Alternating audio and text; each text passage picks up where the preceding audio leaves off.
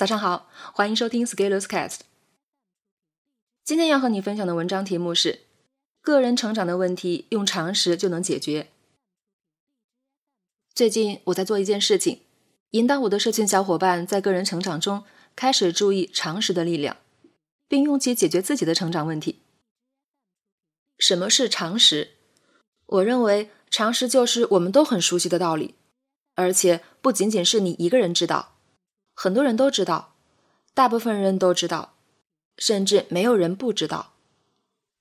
常识有点像看到了那样直接。什么叫看到了？就是直接出现在你的视线范围内，你一眼就能看到。这就像我们看数学书上解题步骤中的“显然”，显然得正，显然成立。当然，如果你要能直接看到，可是要下番功夫的。为什么要强调常识？主要有以下几个方面的原因：一、知识付费已经脱离了人民群众的根本利益。知识付费发展四五年了，到目前，如果想要推广一款好的课程，其中的营销费用要占到产品费用的一半甚至更多。也就是说，本来一门课的目的是要帮助学习者解决问题。现在课程的开发者更专注在怎么把课卖得更多，而要卖得更多，并不是优先把产品做得更好，而是设计分成比重更高的返利游戏，让那些卖你的人先赚钱，而不是让买你的人收获课程本身承载的价值。如果我看了一本书，觉得很好，推荐给你，你会觉得我在帮你；如果你给我推荐一门课，你自己都还没看，却指望我去看。那我只能认为你是要赚我的钱，并且你希望我继续帮你卖，帮你赚钱。这个时候，知识付费已经脱离了知识本来应该发挥的作用，变成了一场付费的游戏。这不符合广大人民群众的根本利益，只符合少部分知识付费生产者以及知识渠道方的利益。这群人更愿意利用自己的影响力，从朋友圈销售的课程中赚取佣金，相互捧台。向下变现，是真心想要帮助这门课程的受众有所提升。二，成长要去神秘化，去妖魔化，要为更多人服务。在知识付费时代到来以前，网络上还是会有许多愿意认认真真分享思考的人。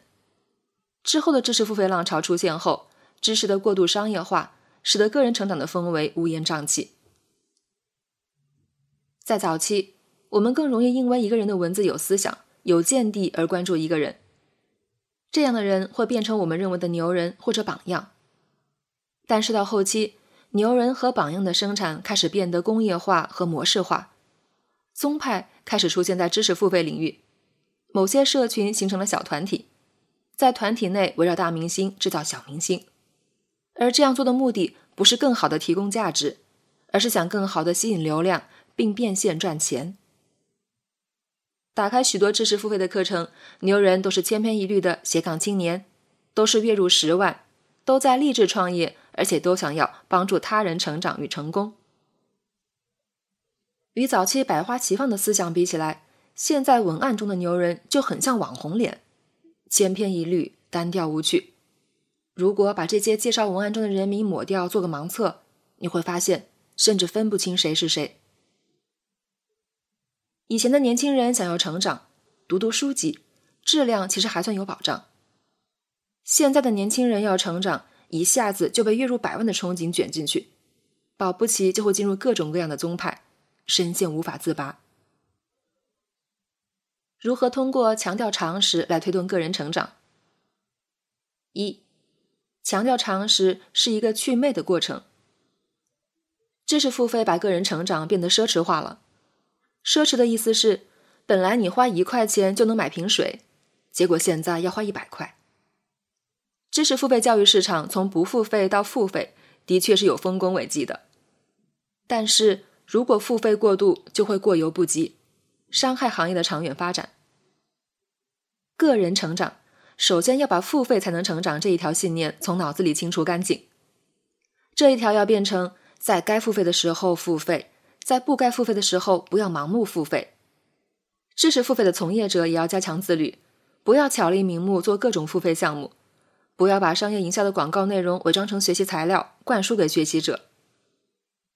有些知识付费从业者为了成交，会想方设法给自己的受众群体洗脑，说你只有为自己的成长投资才能进步，然后接着说，投资的方法就是把你的钱给我，报我的课程。这样的人是在利用他人的信任为自己谋私利，行为极其恶劣，应该扔到粪坑里。成长没有那么神秘，成长的解释权和教授权也从来不会垄断在哪些个牛人与大咖的手里。我们要相信，发挥我们常识的力量，一样能成长。二，拒绝懒惰，提升成长的投资回报比例。网络上经常会有人宣传自己一年花几十万投资自己去上课，不要被这样的宣传所迷惑。这样说的人目的只有一个，就是让你买他的课。这其实是催眠的技术了。逻辑是这样的：因为我是一个花大价钱给别人上课的人，我很厉害，所以你也应该像我一样花钱来找我上课。其实，如果你是一个老板，每年公司以及个人有很高的收入，那你花几十万、几百万出去都问题不大。毕竟这是混圈子去发掘潜在的大客户，花的这些钱很容易通过给公司发展新业务而成倍的赚回来。但是对于那些处在成长早期的探索者而言，如果信了这一套说辞，就走了冒险主义的路线了。在第五次反围剿的时候，红军过高的估计了自己。最后没像前三次反围剿一样打赢，就丢掉了中央苏区的全部根据地，减员严重，被迫长征。做超过自己能力的事情，就会收获惨痛的教训。尤其是很多上班族，其实收入不高，却像中了邪一样去上了一些课程，交了好多钱，甚至贷了款，然后就变成了这些课程的代理，再把周围的人又坑一遍，然后在朋友圈作孽。对于大部分人而言，一本书反复读，一件事持续做，认真钻研，落地实践，持续行动，刻意学习，起到的效果不亚于花大价钱到各种圈子里去云游。钱多有钱多的活法，钱少也有钱少的干法。大牛有大牛的打法，菜鸟也有菜鸟的长法。切忌盲目照搬，不要教条主义。在我看来，对于刚刚起步追求个人成长的新人，读书并应用其实是性价比很高的实践活动。书现在真是太便宜，有很多厉害的人都会在书里面分享自己的思想与实践。那些不愿意在书里分享思想的人，你也没必要花太多功夫去学习。有的人不擅长著书，但是擅长装神弄鬼。但是个人成长不是要装神弄鬼。当然，读书的领域里也混入了干扰。有的人偏偏要教你一天读一本书，这也是在坑害无知青年。你说一个人知道的少有什么错？为什么要去骗他呢？我现在看到的现象是，大多数人是不愿意认真看完一本书的，但是却喜欢听人讲。听讲的效率未必会有看书高，尤其是需要我们认真读书的时候。而且读书可以让我有机会听到已经逝去的智者的思想，这些在生活中要见到真人还是有难度的。没有什么人的课是你非上不可，没有什么钱是你非交不可。要相信，解决问题的很多智慧就在常识。三，挖掘常识，打通关联，全面复盘。挖掘常识。很多常识我们可以朗朗上口，但是却无法落地，于是就会变成道理一听我都懂。这种心态首先要杜绝。一听就懂是指一听就能想起来，在没听的时候呢？如果在没有任何人提醒的时候就能想起来，如果在遇到了具体问题的时候能马上反应并用上，那才算懂，才算厉害。但是这是要挖掘的，为什么要挖掘呢？因为我们都太自以为是了。